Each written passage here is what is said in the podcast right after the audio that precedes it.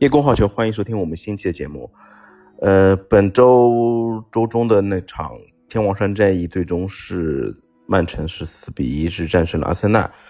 呃，也把最终的在本本年度的就是英超联赛的冠军的主导权又重新掌握在了曼城手中。而今年其实我觉得，曼城之所以能够继续维持这样比较好的状态，一是其实球队的整体的打法其实已经趋于稳定。另外一方面，我们可以看到，他在今年补充到了埃尔林哈兰德之后，整体球队的打法其实比之前的更加完善。比起去年的像之前的像热苏斯啊，包括像嗯以前我们看到曼城的一些前锋来看，其实哈哈兰德整体在进攻效率上，对于中锋属性的这样一个诠释，其实已经到了一个非常。空前绝后的一个嗯程度吧，呃，其实，呃，现在哈兰德已经被冠以了就是 魔人布欧的这样一个呃角色，然后他整体的这样一个嗯吃饼能力啊，包括整体呃在接到呃喂饼者和那个德布劳内这样布丁组合的这样一个呈现上面，其实他已经成为了一个在今年嗯足以去冲击。呃，世界足球先生的这样一个一个一个角色吧。其实哈兰德的成长，我觉得跟他自己对于球员这个呃角色，他无论是从媒体报道还是做球迷口中相传，其实他都是一个职业素养非常高的一样一个球员。那我可以看到他现在已经变得就是越来越全面。然后，呃，我记得之前的话，在世青赛中，他有单场九球的这样一个表演。嗯，其实可以说，如果说之前的话，像德罗巴这样的前锋，呃，还是在世界上能够被称为顶级前锋、顶级中锋的话，那现在哈兰德已经成为一个究极现象级的一个中锋的存在。其实，呃，他已经成为了现在新一代球员的典范，甚至于他在风头上已经慢慢超过了姆巴佩，因为他在。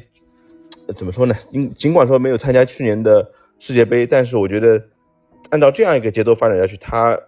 打破英超的进球记录已经是板上钉钉。然后，嗯，其实我觉得从后期的发展来说，他已经足以说成为一个呃未来的超级明星吧，对吧？呃，其实，其实我觉得就是因为很多的话。也因为机缘巧合吧，其实我我们其实也想今天聊聊这样一个人物吧。其实二十二年前，呃，当时罗伊基恩在曼市德比中踢向，呃，现在阿尔林哈兰德的爸爸，也就是父亲，他的父亲阿尔菲哈兰德那一脚之后，其实这一次报复性的伤人，也在他的一个罗伊基恩的这个自传中特别说明，他这是一次呃故意的伤人。这也让其实英格兰足球在之后。就是埃尔林哈兰德，就是因此就是离开了四岁的哈兰德，也是离开了呃英国嘛，因为也就是从那一次之后，英格那这一脚呃受伤之后，所以导致老哈兰德也是在嗯之后也是提前退役，然后也是呃也是确定老哈兰德也是决定回到了挪威生活，而哈兰德其实他是。出生于利兹的嘛，他小时候其实很希望能够代表三狮军团出战，然后他看电视的时候也会去为三狮军团去加油。而本赛季其实如果是，呃，大家都在是在就是在说嘛，如果是这名锐挪威射手能够占据英格兰队中锋的这样一个位置的话，我觉得相信索斯盖特是否已经能够拿到了这样一个去年的世界杯的冠军。嗯，无论是说从他在萨尔斯堡红牛，包括在多特蒙德，包括在现在的曼彻斯特城队，嗯，其实他都是给我一个带来一个已经超，已经他整体的这种效率来看，其实已经超过了之前的罗纳尔多。因为尽管说之前的罗纳尔多也是被称为外星人，但是我觉得现在的话，呃，他的勤勉，他的。努力程度，他的一个爆发力，包括他的一些呃踢球的方式，其实已经足以让所有的后卫露出很多惊恐的表情吧。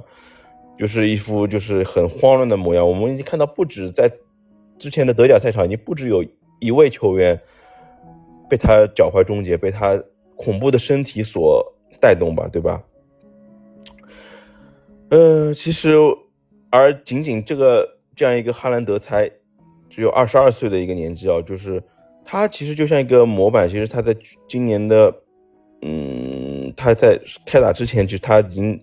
呃，碾压了很多世世界杯上的其他一些热门的一些球员，包括十八场联赛的二三个进球，加上三次助攻，包括一点场均一点三球的这样一个得分的效率，其实他是足以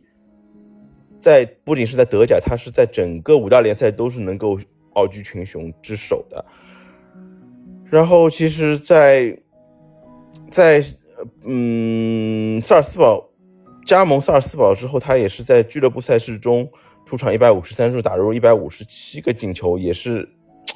创造了很多的记录。其实，在二月二十五号对阵伯恩茅斯破门之后，才是哈兰德也是早早保早早的 就打破了阿圭罗所保持的一个曼城球员在单赛季的英超进球记录。而三月中旬对阵就是莱比锡，就是狂轰入五球，又在对阵伯恩利的比赛中打入三粒进球之后，其实本赛季的。呃，挪威人已经打进了三十七球四十三三十七场四十二球的这样一个一个进球的效率，而零二到二三赛季的欧冠联赛中，这个哈兰德也是出场六次收获十球，每四十点五分钟就能够有破门一次的一个表演，呃，这样一个进球效率，我觉得我相信能够在。呃，其实可以在比起就是 C 罗在打进一百四十球和梅西包括打进一百二十九球的这样一个记录，我觉得打破他们的记录，我觉得对于哈兰德来说也是不是太难的一个事情吧。而姆巴佩在相同的年龄时，他的成绩是四十二场二十五球，呃，对比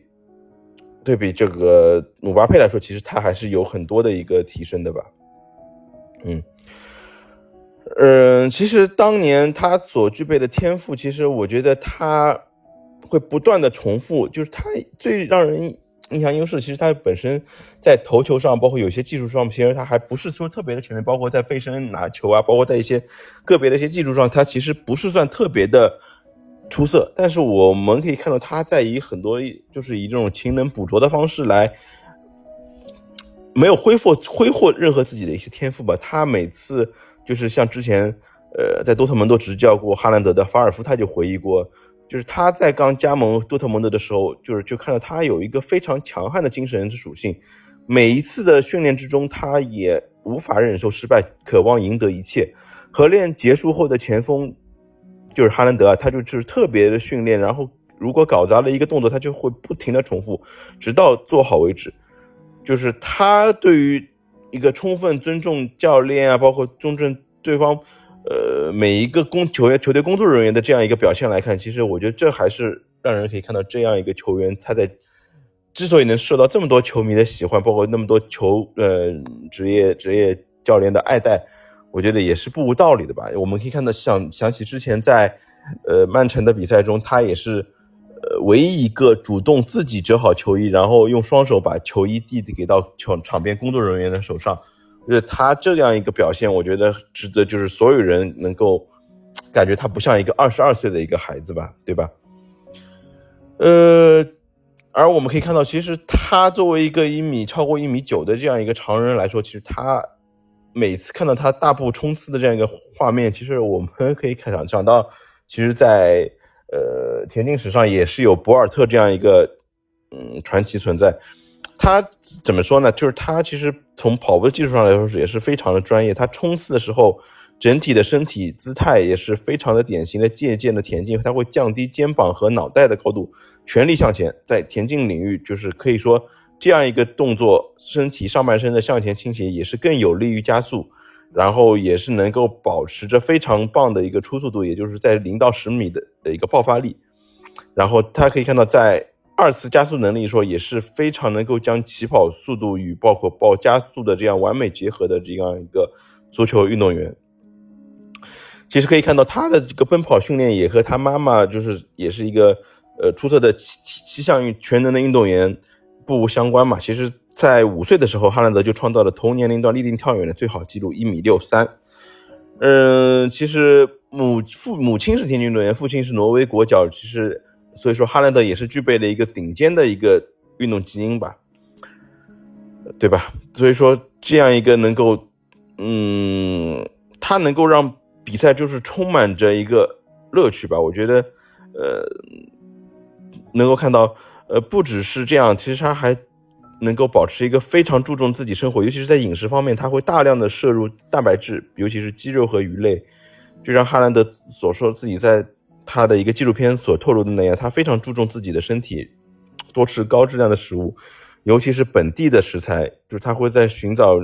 呃，他家附近吃草的牛这样的一个人。另外看到他其实，呃。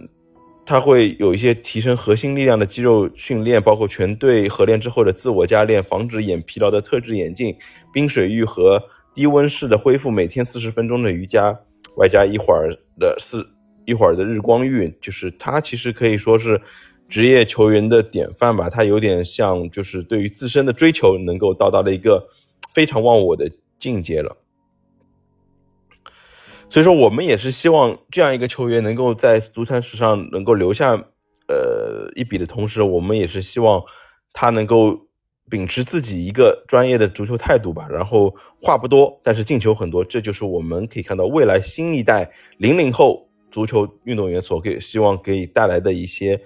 运动潜质吧。然后也是希望他能够为未来的一些呃年轻球员树立一个新的标杆。我们也是。在有生之年能够看到这样一个新的一个超级球员存在，我觉得又是可以 给我们的看球带来很多的一些新的乐趣吧。好，今天关于对我们，嗯，哈兰德这样一个球员的一个，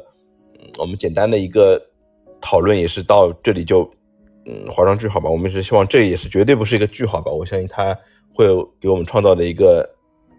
嗯，怎么说呢？奇迹肯定会不断的上演。好，感谢大家收听我们今天的节目，感谢大家收听，谢谢。